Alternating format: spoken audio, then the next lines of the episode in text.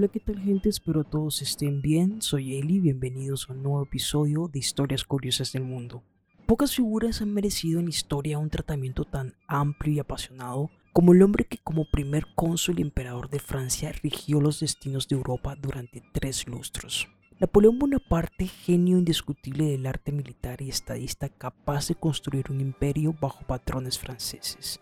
Hoy les hablaré de quién fue Napoleón Bonaparte.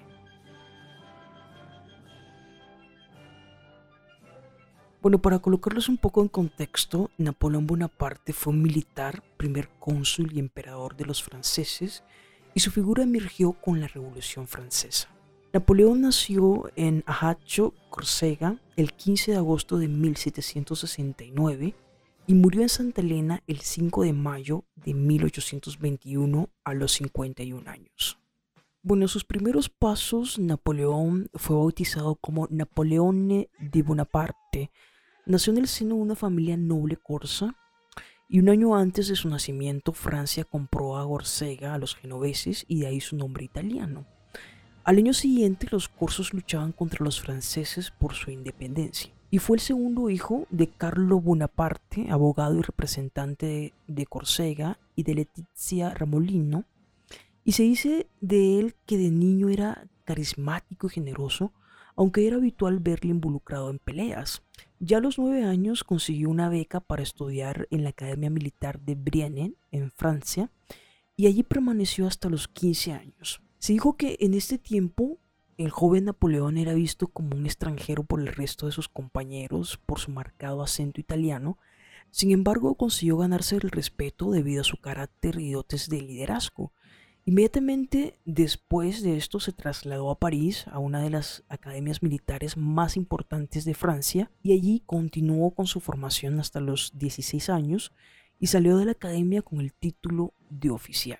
Su primer destino fue Valencia y aunque poco después tuvo que regresar a Córcega por la muerte de su padre, durante este periodo estalló la Revolución Francesa y continuaba la lucha independentista corsa.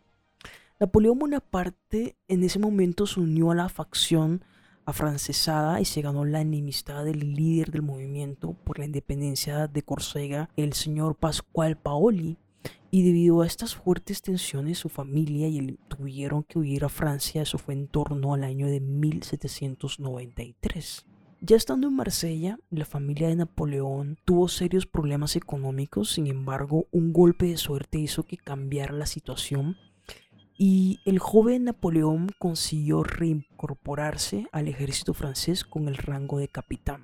Ya en ese mismo año alcanzó la gloria en la batalla de Tolón, donde consiguió derrocar a las tropas inglesas y a partir de entonces la carrera de Napoleón no hizo más que aumentar. Sin embargo, poco después eh, sus adversarios políticos se encargaron de que pasara un tiempo encarcelado cuando quedó en libertad regresó nuevamente a París donde pasó una temporada sin servicio. Ya para 1795 estalló contra los monárquicos imponiéndose sobre ellos en las calles parisinas y muchos pensaron que esta victoria salvó la revolución y a partir de entonces fue nombrado comandante del ejército francés en Italia. Resulta que durante esta época conoció a Josefina de Beauharnais, inteligente y ambiciosa, Josefina contrajo matrimonio con Bonaparte, esto fue en 1796. Muchos consideran que la francesa vio el matrimonio con el corso como un negocio. Ese año Napoleón eh, fue a Italia a dirigir al ejército francés y sus soldados no estaban en condiciones de afrontar las batallas que allí se libraban. Primeramente porque no iban con la vestimenta adecuada y aparte de esto no estaban bien alimentados. No obstante, no le pasó por la cabeza ser vencido. Tal era la confianza que tenía en sí mismo que efectivamente condujo a los franceses a la victoria.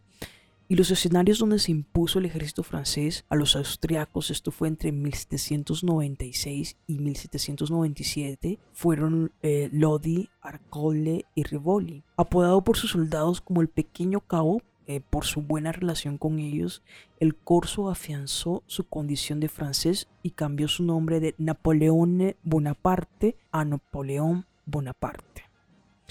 Tras esta campaña en Italia, Napoleón regresó a Francia en diciembre. En la capital fue recibido como un héroe y conquistador. Al año siguiente se embarcó hacia la conquista de Egipto para cortar la comunicación comercial de Gran Bretaña con la India y el Oriente Medio. Y a pesar de que los franceses ganaron las primeras batallas, pronto noticias de Europa las ensombrecerían. Lo que fue Austria, Gran Bretaña y Rusia se unieron contra Francia, por lo que Napoleón decidió abandonar Egipto y volvió de nuevo a Francia. Allí, además de encontrarse con una enorme inestabilidad política, eh, también se conoció las infidelidades de Josefina y resentido decidió perdonarla y continuar con su matrimonio.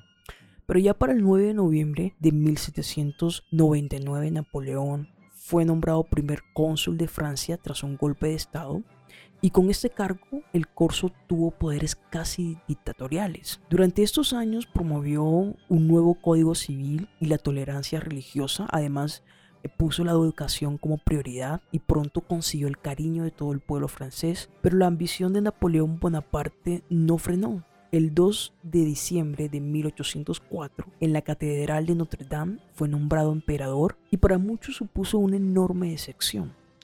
Obstinado con el poder, Napoleón comenzó a pensar en su descendencia y su esposa Josefina no podía darle hijos por lo que se divorciaron y ya en diciembre de 1809 Josefina volvió a su antigua vida y Napoleón se volvió a casar con la archiduquesa de Austria María Luisa. Ya en 1811 nació el primer hijo del matrimonio Napoleón II y con él el emperador de los franceses reafirmó sus ansias de gobernar y durante esta época el imperio francés alcanzó su máximo esplendor. Sin embargo, poco después, el imperio napoleónico comenzó a tambalearse, el sistema continental que impedía cualquier tipo de comercio con Gran Bretaña le pasó factura.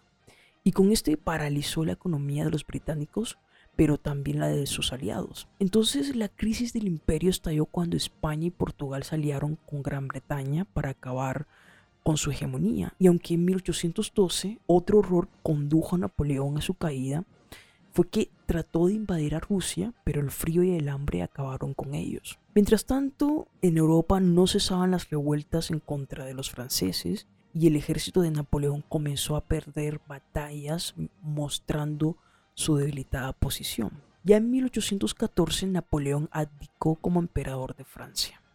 Y entonces pasó de que Bonaparte fue enviado a la isla de Elba. Prácticamente encerrado, Napoleón planeó un nuevo ataque desde allí del que salió victorioso y fue así como volvió nuevamente a lo más alto, aunque no por mucho tiempo. Ya en 1815 fue completamente derrotado en la batalla de Waterloo y de esa manera acabó su conocido como Imperio de los 100 días. Napoleón se entregó y fue exiliado a un islote en África, en Santa Elena, y el 5 de mayo de 1821 falleció allí. Bueno, cinco datos curiosos de Napoleón Bonaparte. El primero de ellos es hablar de su estatura y en realidad medía 1.68, es decir, el promedio de la altura de esa época pero se veía ínfimo porque siempre estaba rodeado de soldados robustos y seguramente esto lo ayudó a mitificar su altura. Otras de las cosas curiosas, sufría de fobias. Napoleón sufría de alurofobia, miedo a los gatos. Además le gustaba que las puertas quedaran abiertas porque podía enloquecerse si no, si no eran cerradas. Otro dato curioso era que portaba veneno. Y es que el gobernante francés siempre llevaba un frasco atado en el cuello con veneno por si necesitaba suicidarse. Y en 1814 lo usó, pero el veneno solo le provocó malestar estomacal. Otra de las cosas eh, que tenía Bonaparte era que le encantaba medir su popularidad. En ocasiones Napoleón vestía trajes modestos y salía a las calles con fin de saber si las personas lo reconocían.